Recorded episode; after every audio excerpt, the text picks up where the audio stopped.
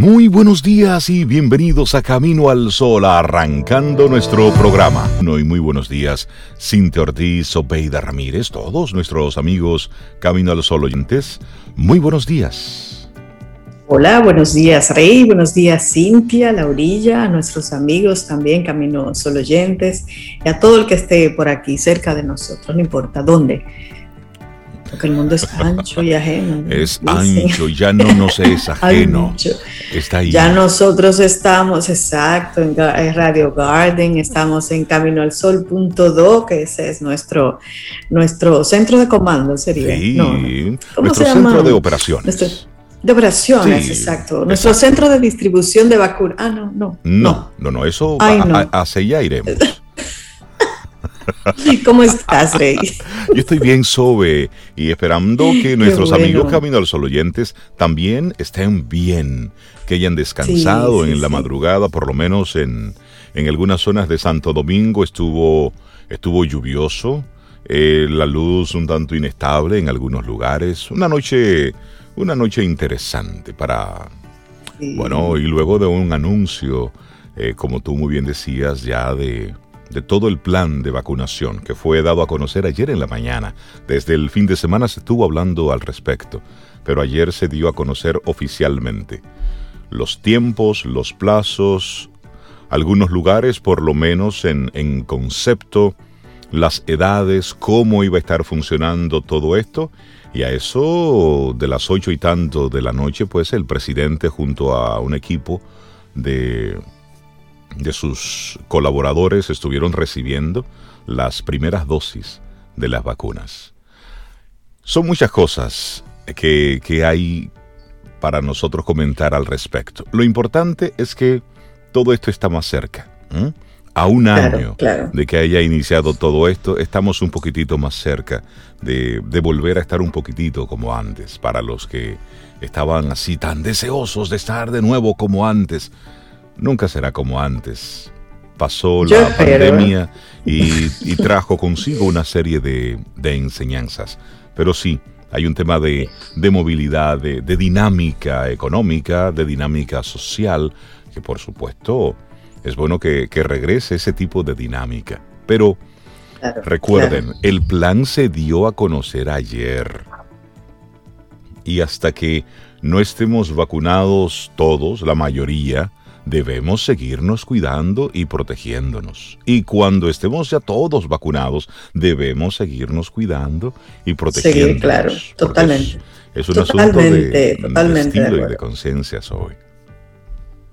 Sí, sí, sí. Y, bueno, ayer veía en las redes como comentarios de la, la, comisión amplísima que andaba con el presidente, como una cantidad de gente recibiendo eh, las vacunas ahí en el, en el aeropuerto. La campaña comienza ya, ¿eh? Sí, sí. Creo que comienza en el Hospital Ramón de Lara. Así es, en el Ramón de Lara estará, estará iniciando en el día de hoy. Ya luego estaremos eh, hablando un poquitito sobre, sobre todo esto. Pero eh, el presidente va a ser de la primera persona o de las primeras, debería, es lo que se, se, ha estado haciendo. Exactamente. Sí, porque él, es el primero que debe estar como protegido, él es el líder de esta, de esta nación, digo yo. Así es, él debería ser de los primeros. Pero ahí está, nosotros estaremos hablando sobre esto y durante todo lo que queda del año. Vamos a estar hablando de las vacunas, recordando las diferentes fechas, quiénes son los que, los que deben estar preparados por fase.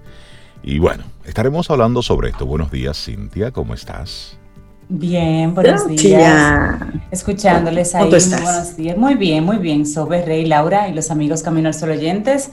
Yo aquí escuchando y enterándome también de todo ese, ese tema de las, de las vacunas que están reciente, porque apenas fue anoche, de los planes que tiene nuestro gobierno. Qué bueno, son muy buenas noticias para, para mucha gente. Qué bueno, qué bueno. Y así arrancamos nosotros nuestro programa Camino al Sol, recordándote cuál es el tema propuesto para este martes 16. Todo lo que tocas es sagrado. Míralo así.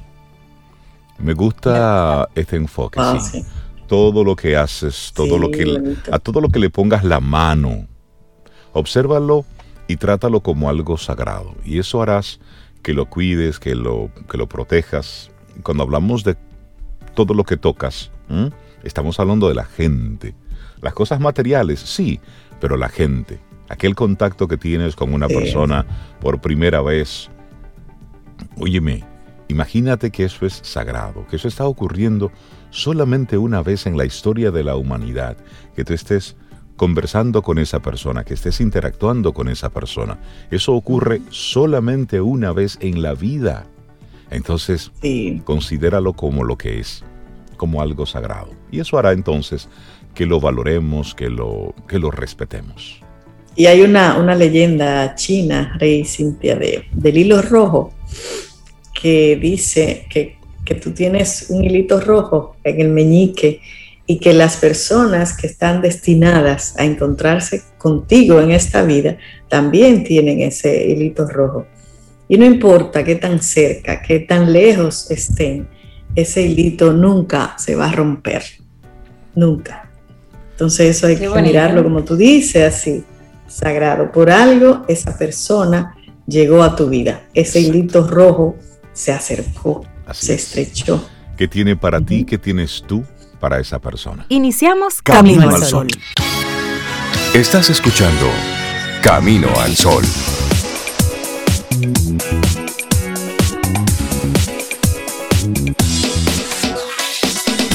Es momento de reflexión. Camino al Sol.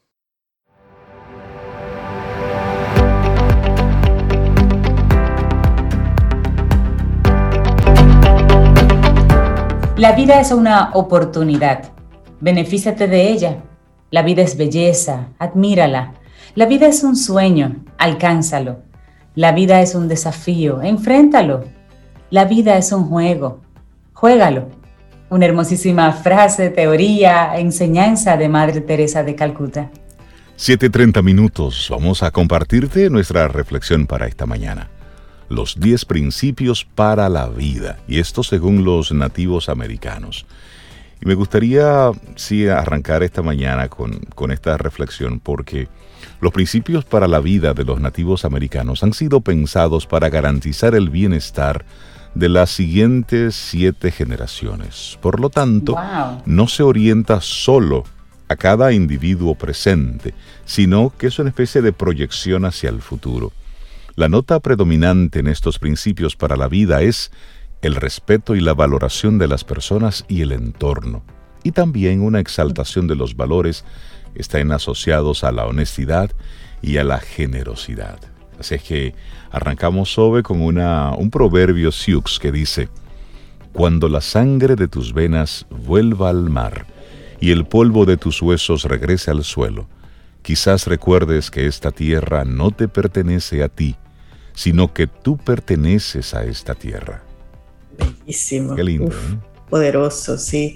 Bueno, los nativos americanos, así como otras comunidades originarias, daban gran importancia a la vida colectiva. Por eso mismo otorgaban gran relevancia a las pautas de conducta que garantizaban una convivencia armónica. Y bueno, podemos aprender, por supuesto, mucho de ellos. Y ahora vamos a compartir algunos de esos principios para la vida que ellos establecieron. El primero, trata a la tierra con respeto.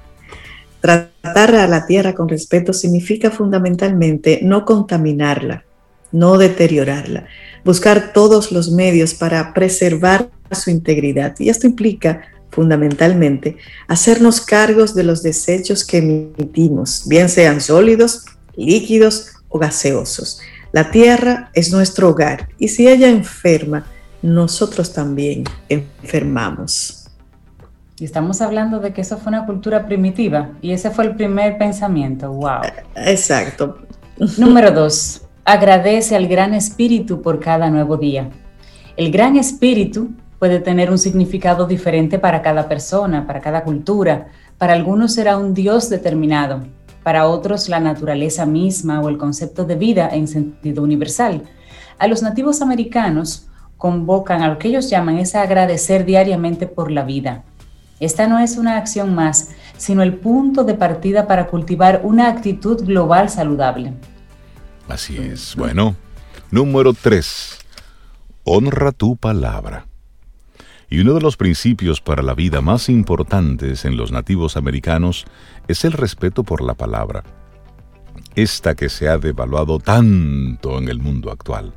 Es importante que hagamos ese acto de conciencia de que los actos de comunicación son exos, son eso, son actos, equivalen a hechos y por lo tanto no debemos perder de vista sus consecuencias. Por eso, honra tu palabra. Si dices que vas, vas. Si dices que sí, es que sí. Si dices que vas a cumplir, cumple. Honra tu palabra. Y si dices y si dices que no, es que no. bueno, el cuarto, trabajar en conjunto. Los seres humanos somos gregarios por naturaleza. De una u otra manera nos necesitamos y nos volvemos más fuertes cuando aprendemos a trabajar en conjunto. Un buen trabajo en equipo es mucho más satisfactorio, afianza los lazos y genera mejores resultados. Aprender a cooperar es un objetivo loable y además necesario. Principio número 5. Toma solo lo que es necesario. Esto vale para una gran diversidad de situaciones. Se trata de un llamado a la moderación y al equilibrio. Tenemos necesidades físicas y psíquicas y podemos satisfacerlas sin tener que ir más allá. El exceso más tarde o más temprano conduce al sufrimiento, a la enfermedad o a un hartazgo importante.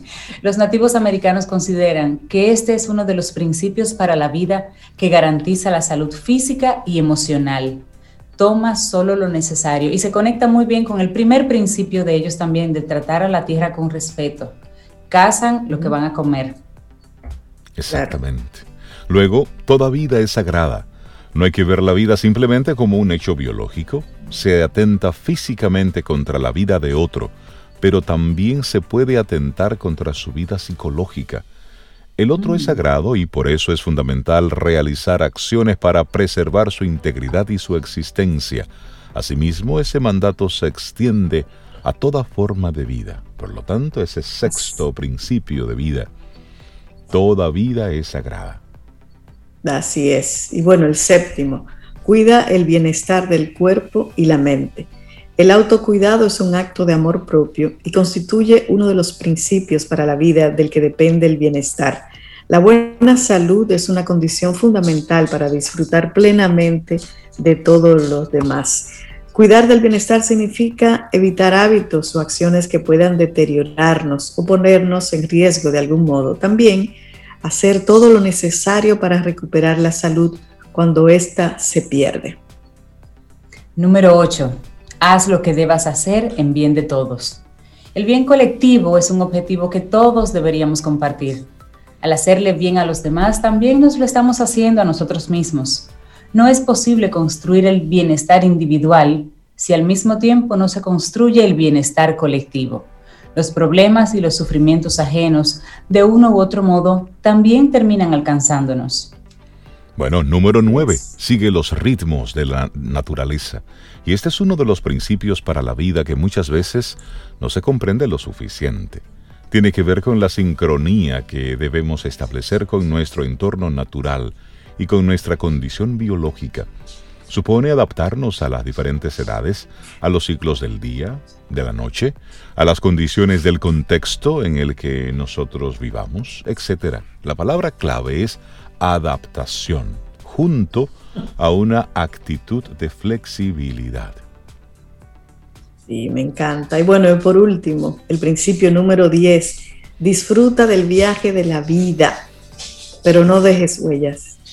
Los nativos americanos piensan que es bueno ir ligeros por la vida, así como hay que saber hacer presencia, también hay que aprender a diluirse. Uh, me gusta eso, aprender a diluirse. No dejar huellas significa para ellos no intentar que el ego sea más importante que las acciones mismas.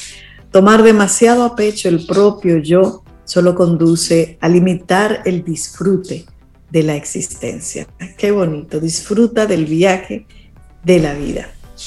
Y todos estos principios, 10 en total, principios para la vida, son una guía que perfectamente puede aplicarse a cualquier persona resume la filosofía de los nativos americanos que se orienta a exaltar la vida en comunidad, la honestidad y el sentido común. Son un interesantísimo catálogo a consultar si sentimos que hemos de alguna manera Perdido el rumbo. Y te recordamos el título, Los 10 principios para la vida, según los nativos americanos. Hermosos, vigente, totalmente vigente. Totalmente. Fue escrito por Edith Sánchez. Te recordamos, si tienes alguna reflexión que quisieras compartirnos, bueno, pues escríbenos a hola arroba caminoalsol.do. Con muchísimo gusto podemos hacerla parte de nuestra programación. Ten un buen día, un buen despertar. Hola. Esto es Camino al Sol. Camino al Sol.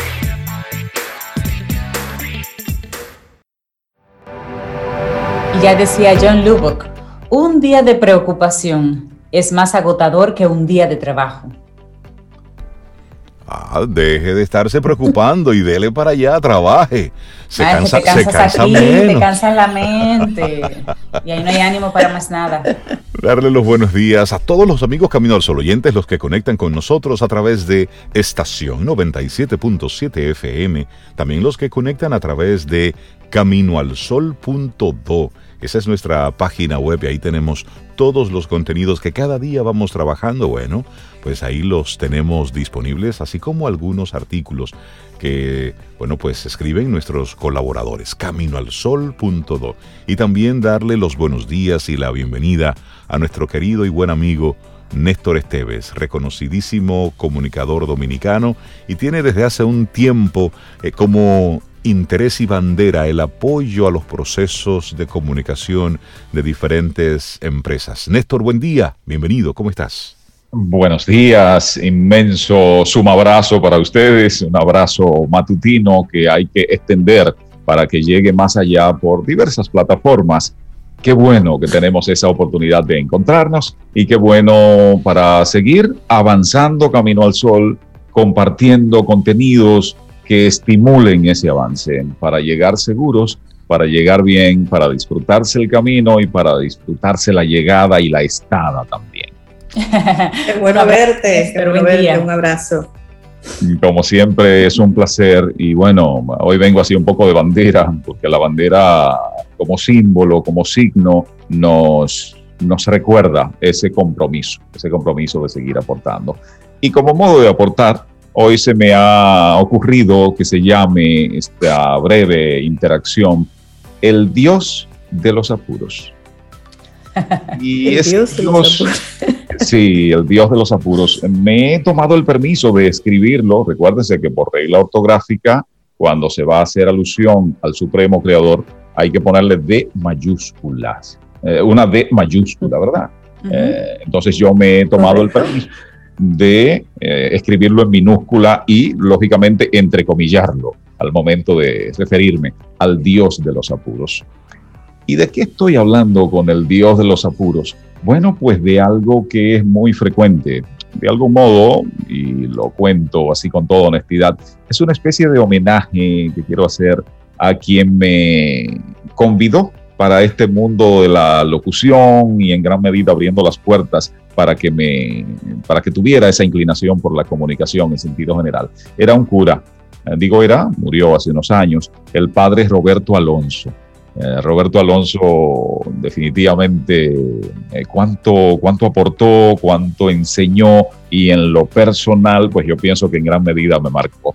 Roberto solía hablar de temas trascendentales, de temas que realmente aportaban. Insistía mucho con un tema que él llamaba el sentido de la vida y cuán importante es en cualquier momento, pero sobre todo en aquella etapa en la que me influía Roberto, que era esa etapa de la adolescencia y posadolescencia, en donde es posible que ese sentido como que no esté muy claro.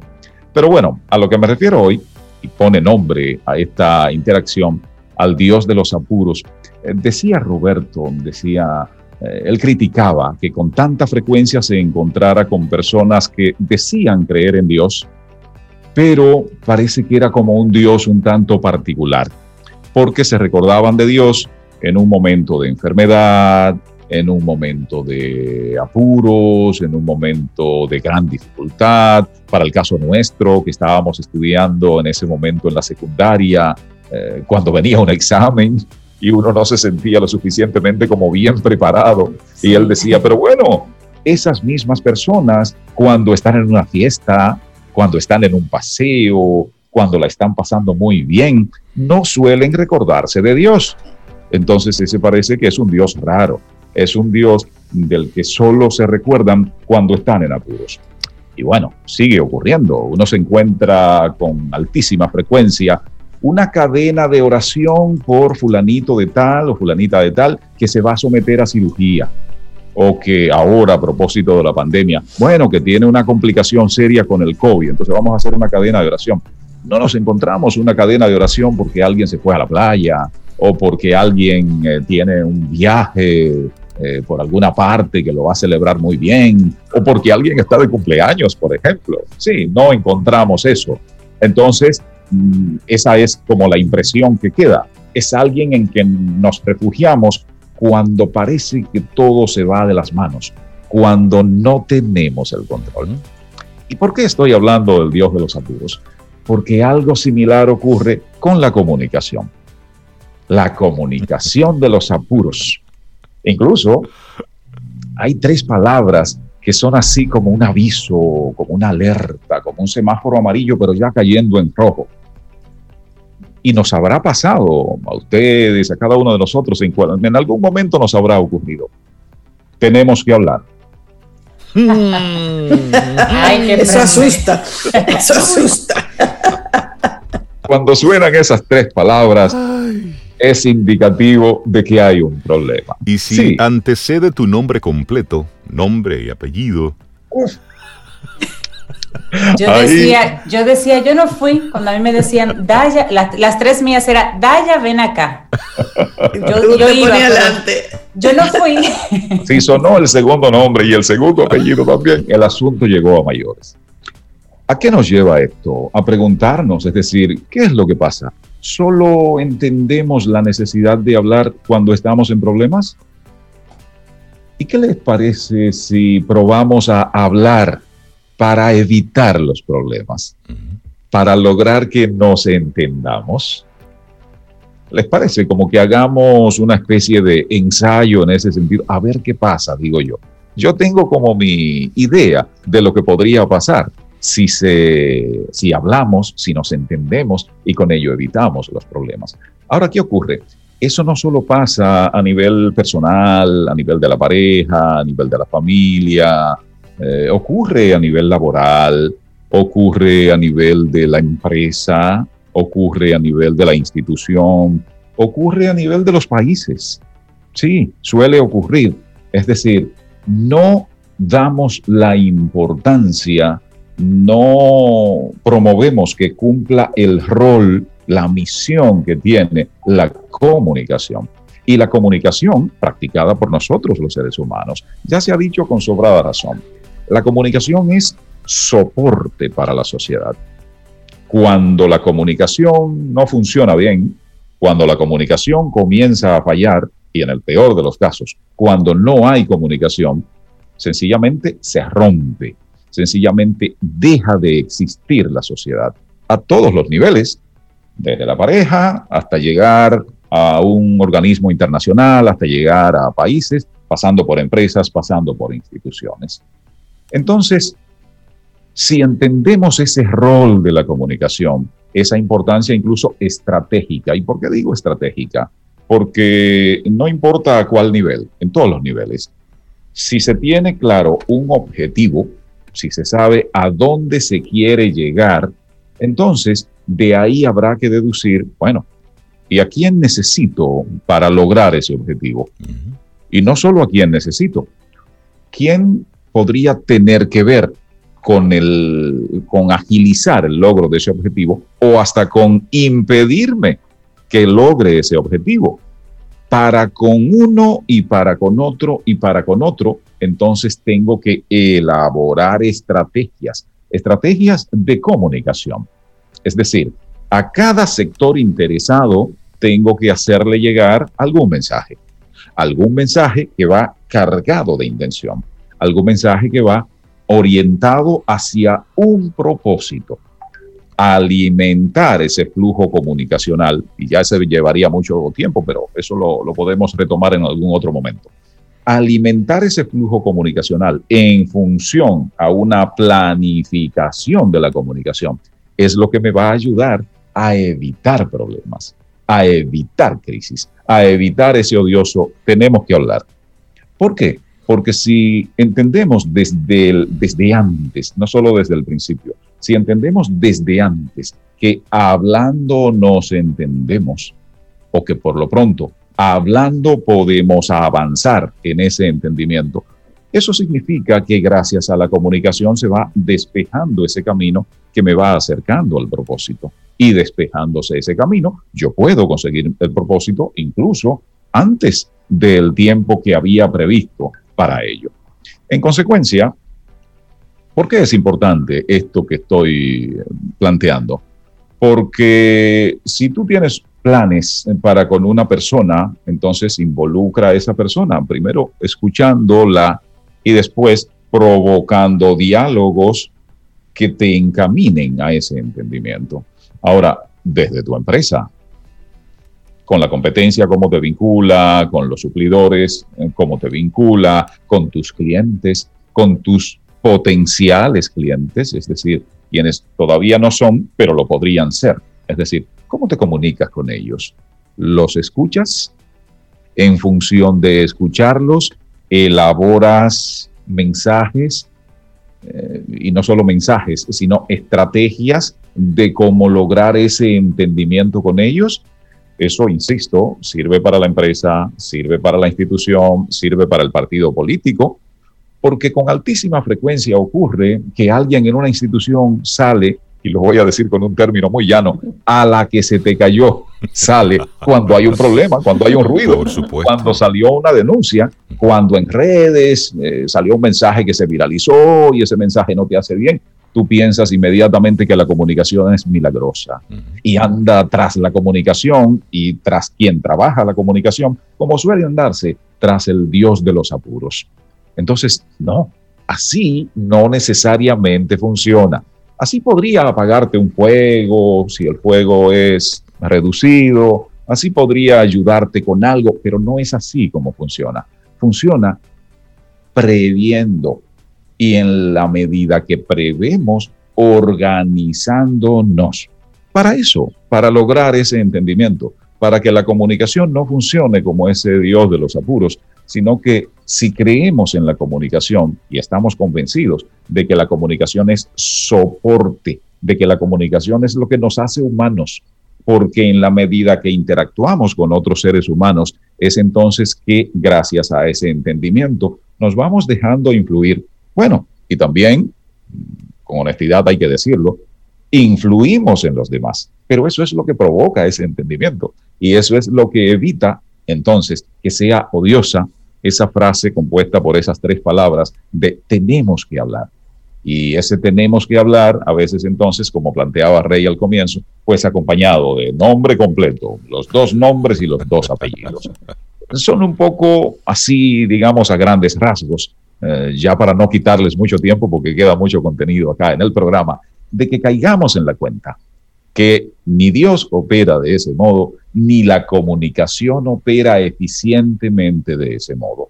Vamos a prever, vamos a dar la importancia que tiene la comunicación para que nos entendamos, sobre todo teniendo en cuenta que se trata de comunicarnos con otros seres humanos que también tienen sus propósitos. En función de ese entendimiento, logramos los objetivos, logramos el gran propósito.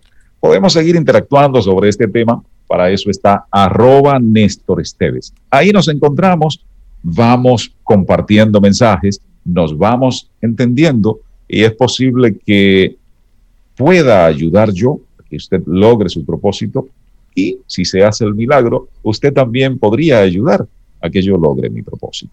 Les comparto un gran abrazo motivador que nos ayude a seguir avanzando en este interesante camino que es Camino al Sol. Néstor Esteves, un gran abrazo. Cuídate mucho. Buenísimo el tema. El Dios de los apuros. Caramba. Ay, si comunicáramos ¿eh? mejor. Feliz día para ustedes. Excelente, Néstor. Un abrazo.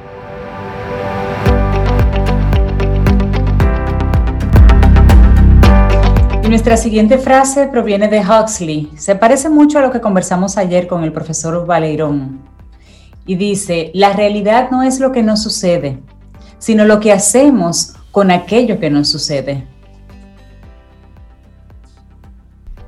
Me encanta esto. Son las 8.4 minutos, es martes, estamos a 16 de febrero y muchísimas gracias por conectar con nosotros a través de los diferentes, de las diferentes vías que tenemos disponibles para cada uno de ustedes. Lo importante es que estemos ahí conectados.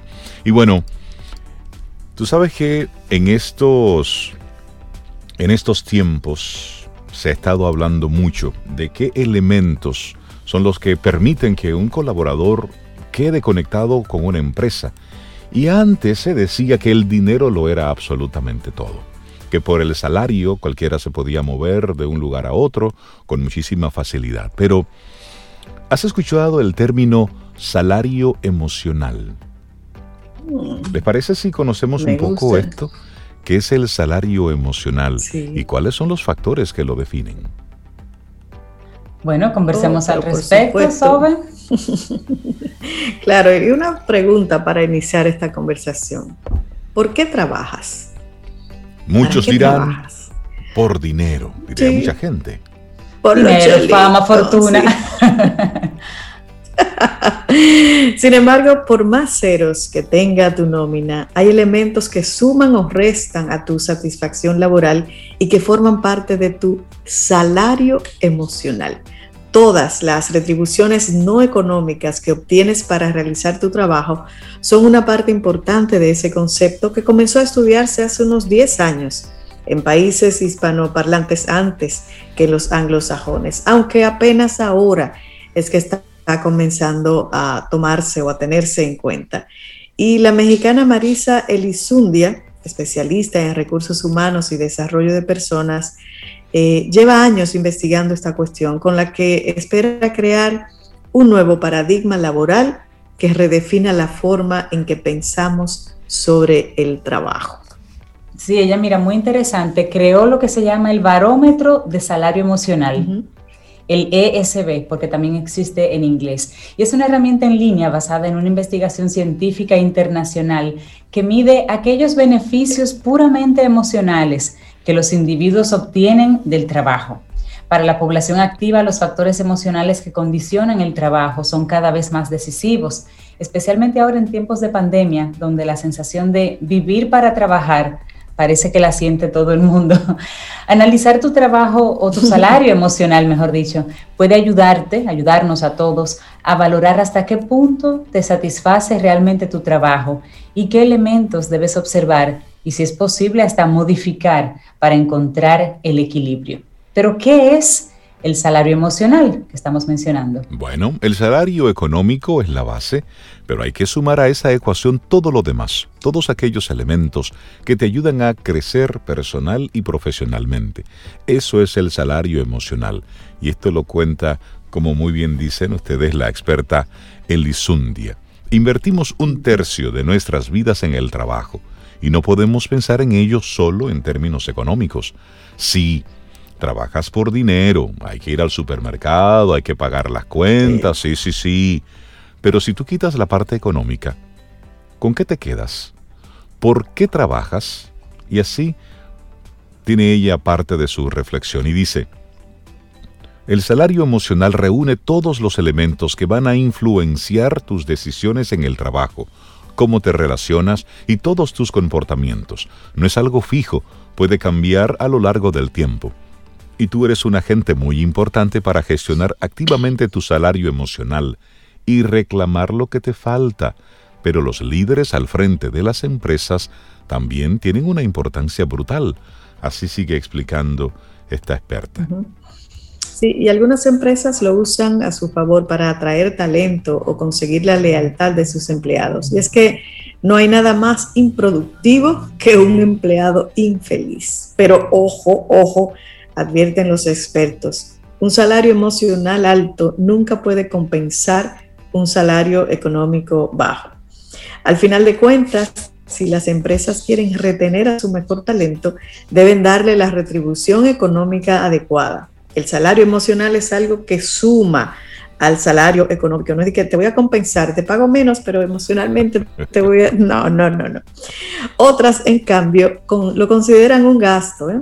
Que visto desde el punto de vista contable lo es, ya que se necesita inversión, y eso lo explica Juan Alfonso Toscano Moctezuma.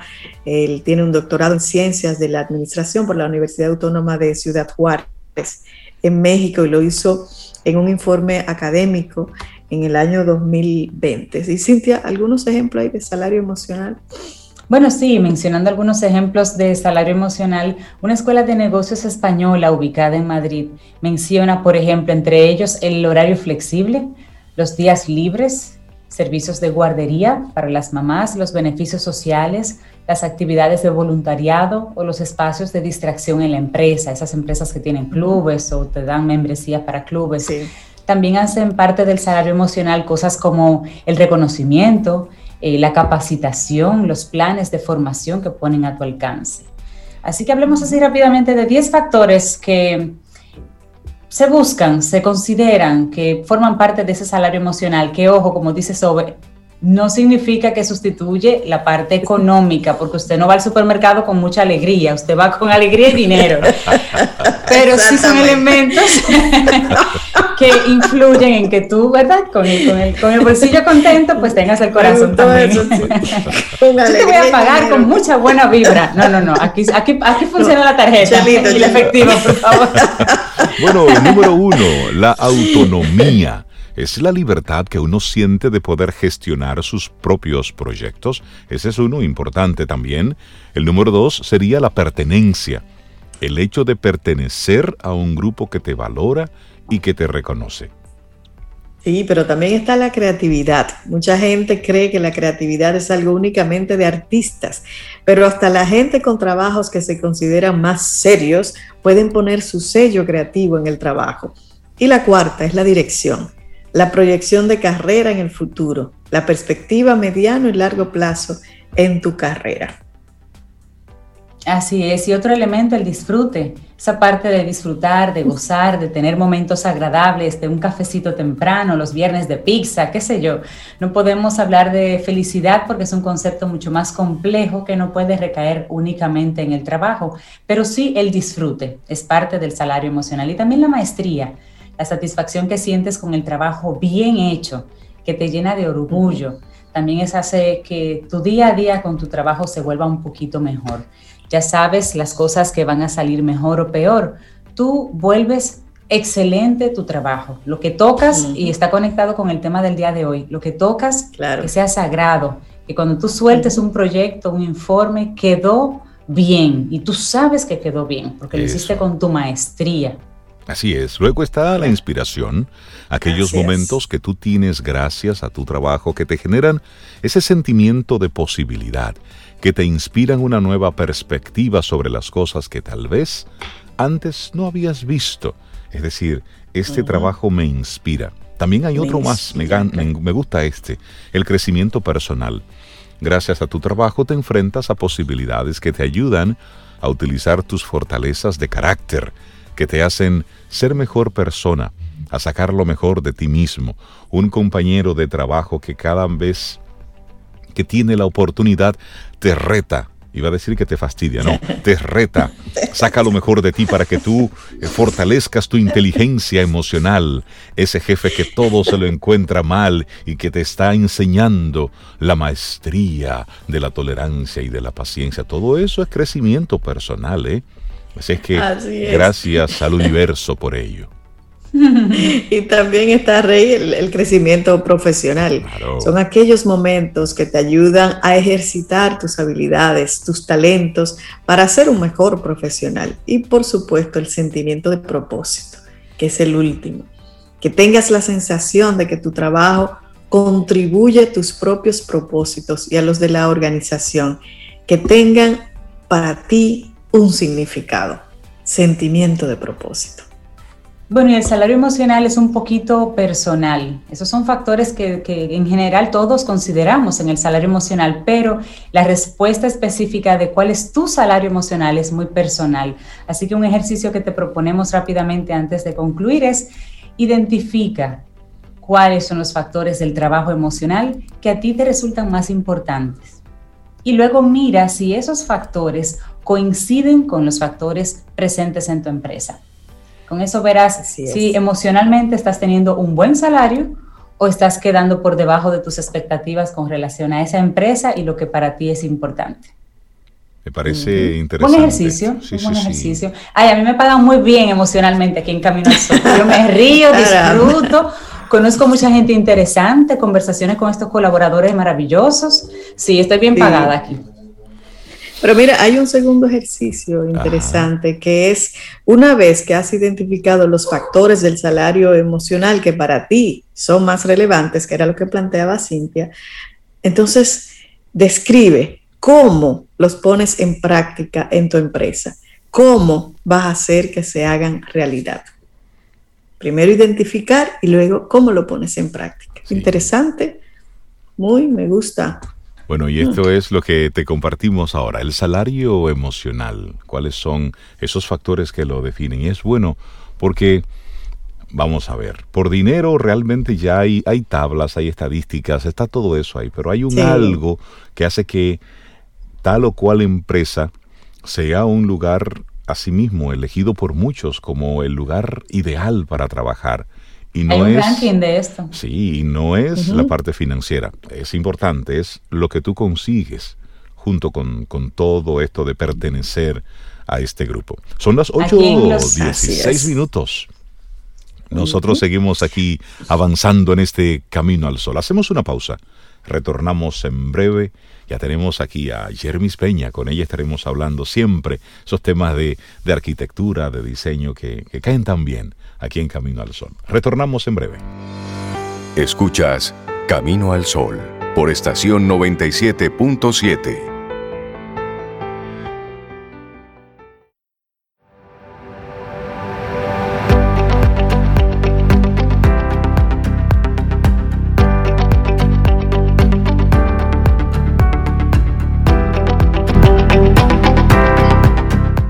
ya lo decía el principito, es una locura odiar a todas las rosas porque una de ellas te pinchó, a renunciar a todos tus sueños porque uno de ellos no se realizó.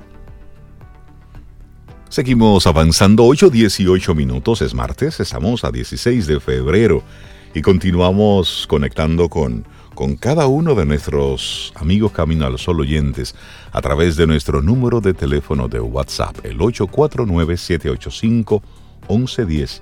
Escríbenos, déjanos tus mensajes, con muchísimo gusto nosotros lo vamos ahí compartiendo.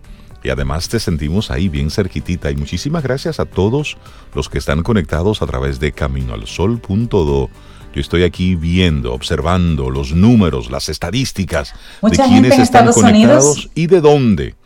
Así que gracias a los que están conectados desde distintos puntos de Estados Unidos, los que conectan con nosotros desde Argentina, desde Chile, desde Uruguay, desde España. Muchísimas gracias por todos los que están ahí conectados con, con nosotros. Y seguimos recibiendo gente chévere aquí en Camino al Sol.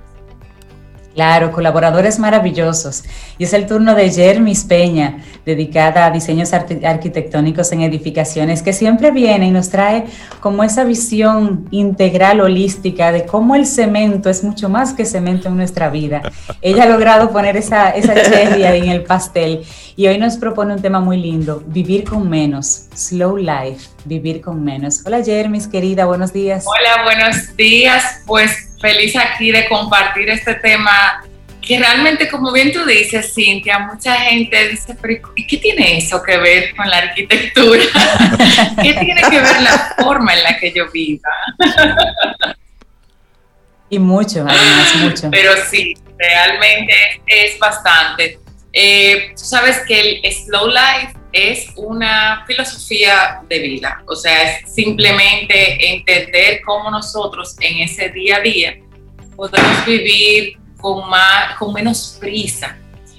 Creo que en la pandemia todos lo experimentamos. De repente, pues eh, ese rush con el que llevábamos la rutina de levantarnos para salir, porque siempre que bueno, que la hora, que las reuniones, que los compromisos, hizo que nos sentáramos y reevaluáramos. Y muchas personas, aunque ese es un movimiento eh, pues, del 1986, eh, muchas personas han retomado este concepto y se han pues abierto a, a ser partícipes de él. Pero les voy a contar de qué se trata.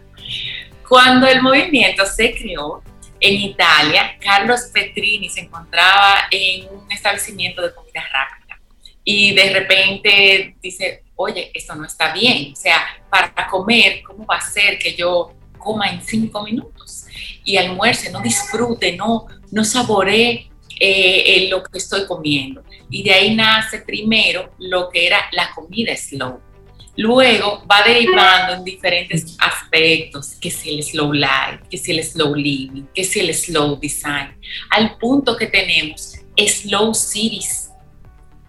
Esto ha revolucionado hasta los hoteles, slow hotels. ¿Qué es lo que se pretende? Se pretende estar en el tiempo presente y nosotros poder estar conscientes de la acción que estamos desarrollando y disfrutarla. Ahora, la pregunta, ¿qué tiene que ver esto con la arquitectura? Aquí voy.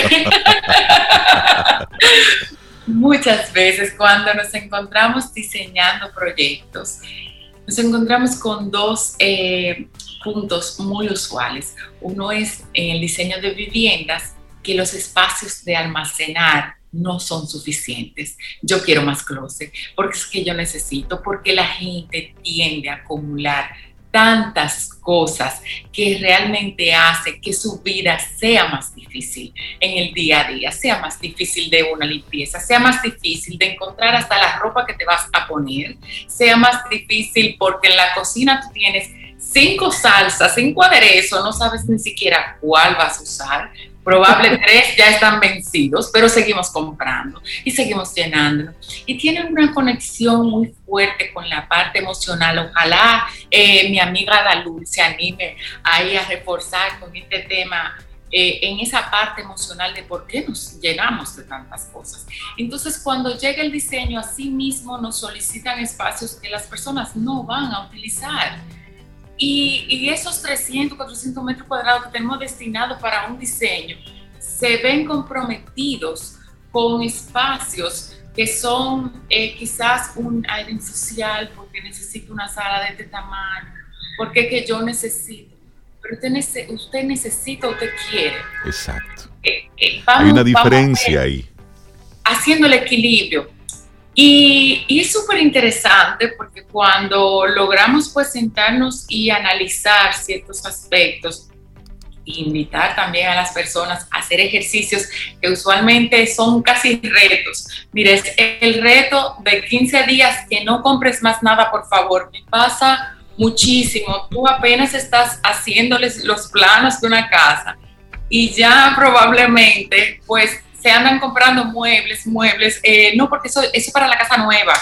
Mira que yo, eso para la casa, pero vamos a esperar que la casa nueva esté ahí, vamos a ver qué es lo que vamos a necesitar, vamos a ver cuáles de los elementos que ya tenemos vamos a reutilizar, porque todo este concepto tiene mucho que ver con la parte del bienestar y con la sostenibilidad también.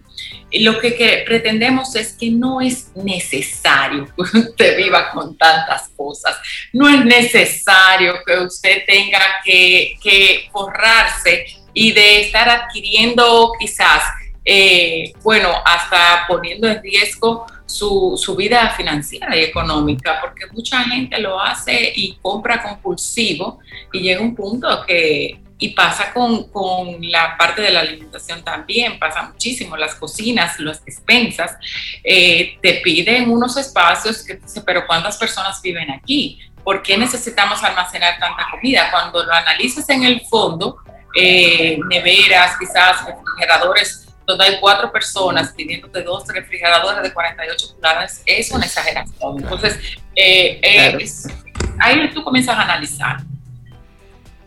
Sí, son temas relativos a, ahí la psicología casi de tu, de tu cliente, Jermis, porque ahí hablas de una persona con temas de inseguridades, de carencias, pero que son mentales realmente. ¿Y cómo nosotros podemos, o desde tu perspectiva como, como profesional en el área, cuando se está comprando lo que ya está hecho, bueno, ya está hecho y llegó lo que estaba, pero cuando se presenta el caso de que vamos a crear desde cero y tú ves esos comportamientos, ¿cómo, sin ser psicólogo, sino arquitecto, desde esa perspectiva, cómo puedes ayudar a crear esa conciencia? Porque a nosotros lo que nos falta es conciencia, a veces cuando alguien nos lo dice aterrizamos. ¿Cómo ayudamos a una persona para que se dé cuenta que, que vivir con menos es, es mejor?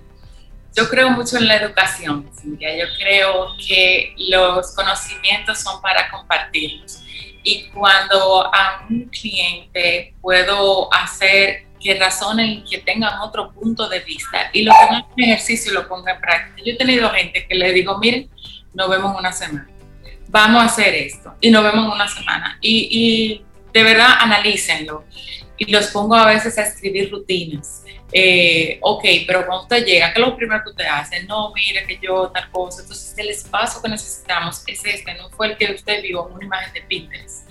Porque realmente Exactamente. tu confort vale más que cualquier otra cosa. Entonces, para determinar, sobre todo, como yo estoy en el diseño de la edificación antes de que nazca, me imagino que ya la parte de la decoración tiene que ser todavía más cuesta arriba.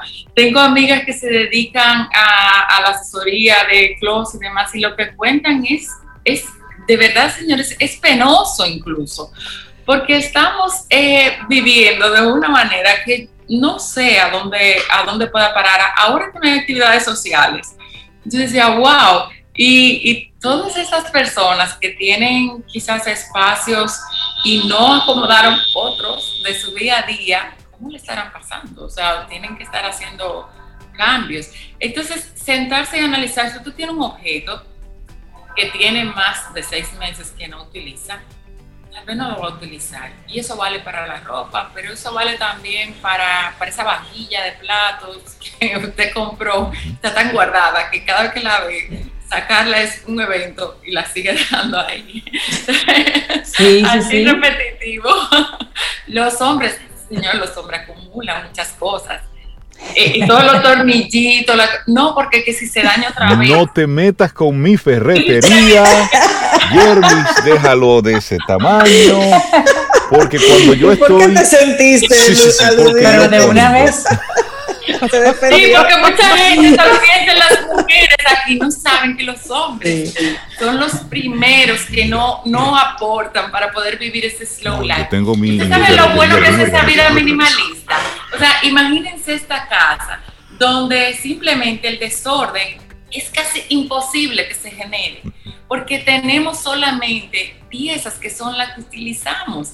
Si algo se quedó en el lugar que no iba, es es fácil, es como un pan comido por colocarlo en el lugar donde va.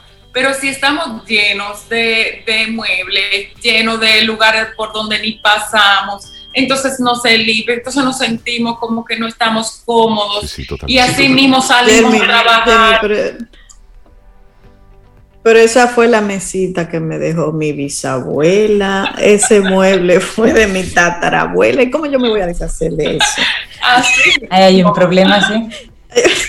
No, te digo, es, es, es repetir, porque a veces vamos simplemente como haciéndolos inconscientes. Entonces, ¿a qué te invita el slow life?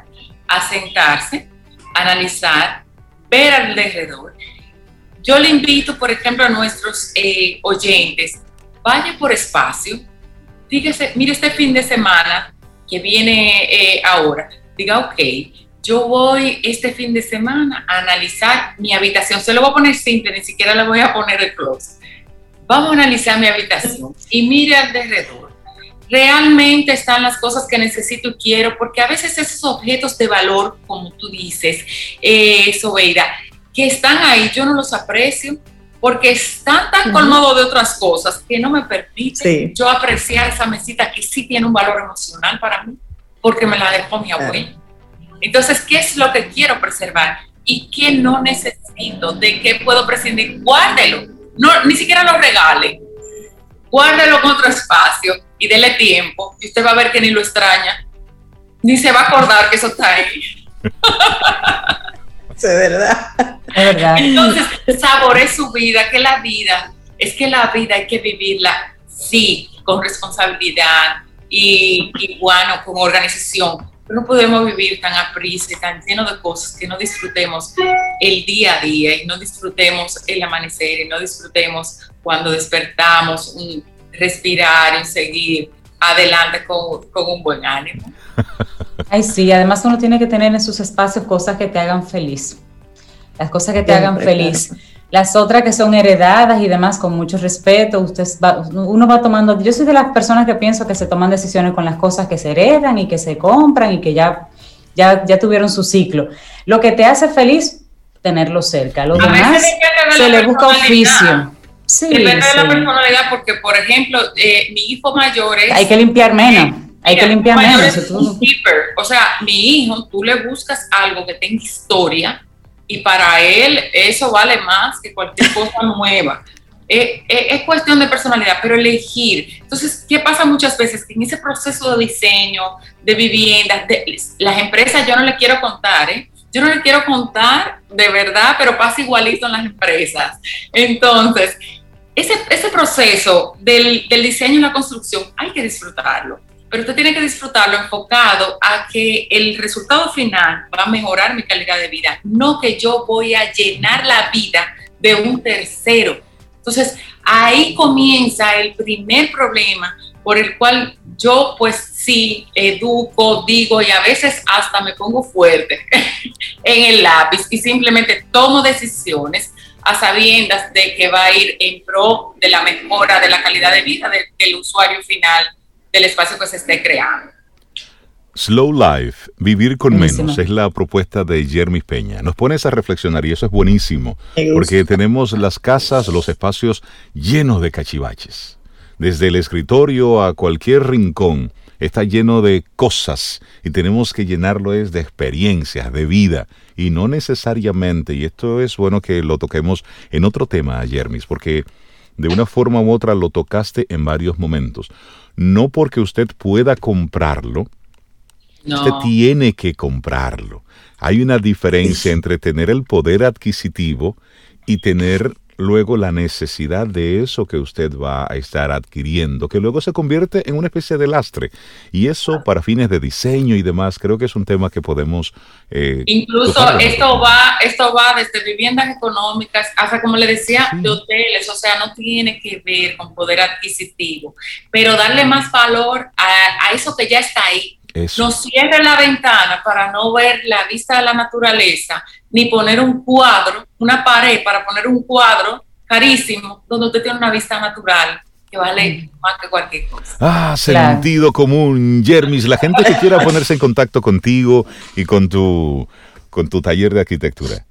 Jermispena.com, Construger RD, Jermispena en Instagram, tienen ahí varias formas de localizarme. Señores, un abrazo. Me encanta siempre compartir con ustedes. A nosotros también, Jermis. Gracias por tus temas. Y esperamos que hayas disfrutado del contenido del día de hoy. Recuerda nuestras vías para mantenernos en contacto. Hola arroba caminoalsol.do. Visita nuestra web y amplía más de nuestro contenido. Caminoalsol.do. Hasta, una, próxima, edición. Y pásala bien.